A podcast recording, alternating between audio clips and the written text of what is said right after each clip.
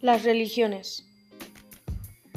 Objeto, métodos y teorías de la historia de las religiones. Objeto y método. Aplicase el término religión a un conjunto de creencias y prácticas muy diferentes según los métodos y lugares, pero coincidentes en postular la idea de un mundo sobrenatural con el que los hombres pueden entrar en relación. El estudio de los fenómenos religiosos parte ya de la psicología, ya de la historia. En el primer caso, los fenómenos son considerados como simples hechos psíquicos colectivos o individuales, cuya naturaleza y cuyas causas procede determinar. En el segundo eh, caso se trata de reconstruir en el tiempo la evolución de las innumerables formas rituales, estéticas e ideologías del sentimiento religioso. El historiador de las religiones se limita a estudiar cada una de ellas en su método social, recogiendo el mayor número de hechos esenciales en el orden más objetivo. Ofrece este método una mayor seguridad, aunque también existe otro más ambicioso, el de comparar las religiones entre sí para hallar en ellas indicios de filiación, influencias, cambios o coincidencias aparentemente fortuitas, pero atribuibles a una común inspiración inicial, de la que el estudio de las religiones primitivas facilita las fórmulas. Las teorías hasta mediados del siglo XIX. Para no remontarnos a Herodoto, a Vico, ni al Lifatuo, se puede fechar en 1760 el primer ensayo de la historia de las religiones, El culto de los dioses fetiches, obra de Bruce. Según este, todas las religiones, excepto, y se presume el porqué, la hebrea, derivan del fetichismo nacido del temor. Alboroteando el siglo XX Hegel traza un esquema idealista y arbitrario de la evolución religiosa, evolución que Krauser a su vez pretende explicar con su teoría del simbolismo. En 1825, Müller funda definitivamente la ciencia de las religiones aplicando el método histórico a la interpretación de los mitos griegos. Mediado del siglo se forma en Alemania y Francia una escuela cuyo jefe, sino fundador, fue Max Müller. Al área de las investigaciones se ha extendido la mitología de los diferentes pueblos indoeuropeos.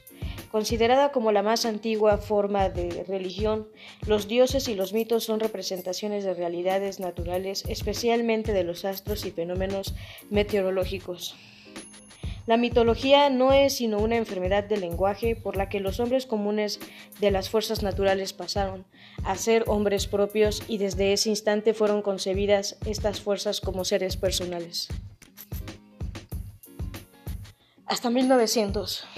La prehistoria y la antropología y la etnografía naciente abrieron nuevas perspectivas a la historia de las religiones. En un primer esbozo general, Ludwig divide la historia religiosa de la humanidad en seis periodos.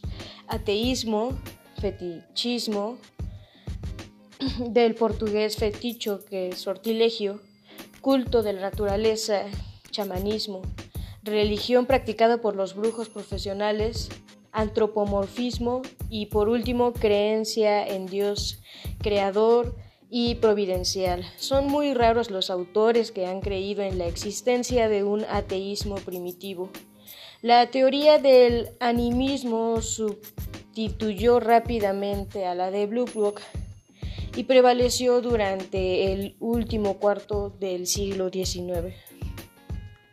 Ya en 1767, Berger se había explicado el fetichismo por la semejanza mental del primitivo con la del niño, quien presta alma y personalidad activa a cada uno de los objetos que le rodean.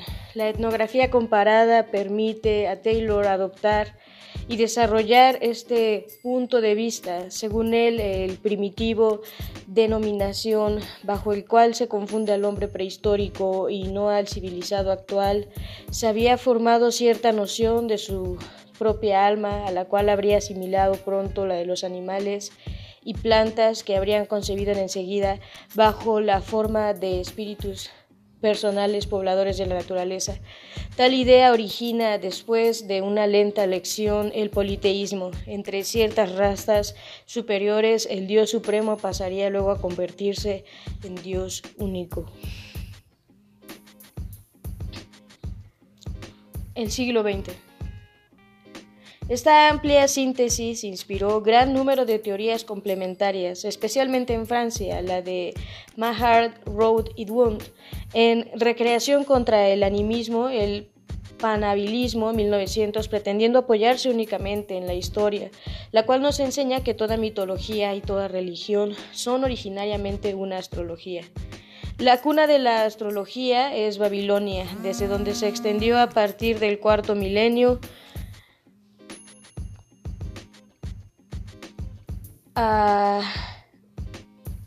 antes de Cristo, no solo por el antiguo Oriente, Egipto, Grecia y Roma, sino también entre los pueblos primitivos de otros continentes. Otra doctrina, sin embargo, ha sido formulada en Inglaterra y Francia, la del totemismo, original que Durkheim escribió, em, estudió ampliamente en 1912 insistiendo sobre la necesidad de considerar las religiones, especialmente las primitivas, en su aspecto social. Durkheim ve en el culto del tótem universal, según él, la forma más elemental de la vida religiosa.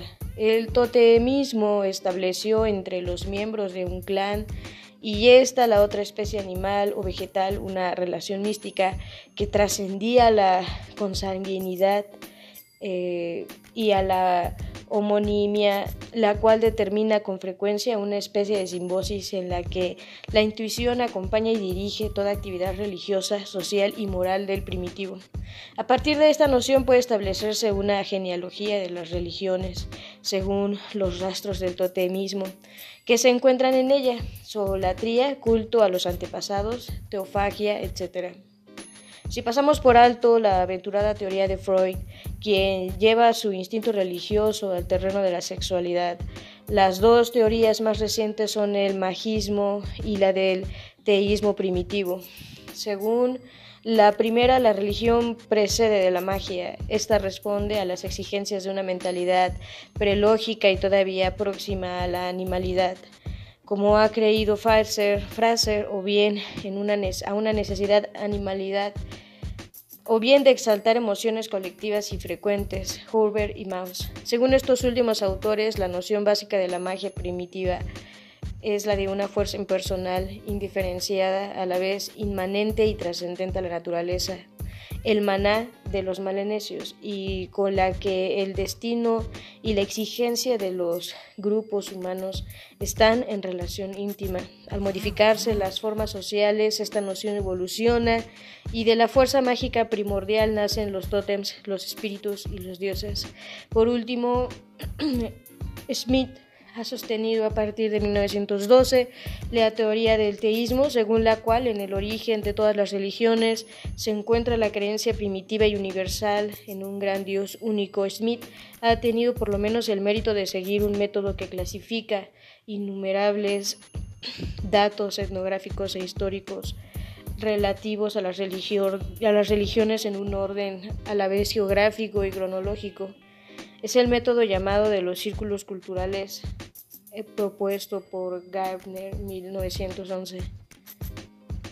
Todas estas teorías pretenden fijar el origen de los principios del proceso evolutivo de las religiones, proyecto ambicioso y tal vez prematuro porque no conocemos a la, a la humanidad prehistórica tanto como para poder identificarla con los pueblos no civilizados de hoy, impropiamente llamados primitivos. La historia de las religiones no ha rebasado el estado de análisis. Toda síntesis filosófica correría el riesgo de ser inexacta o incompleta.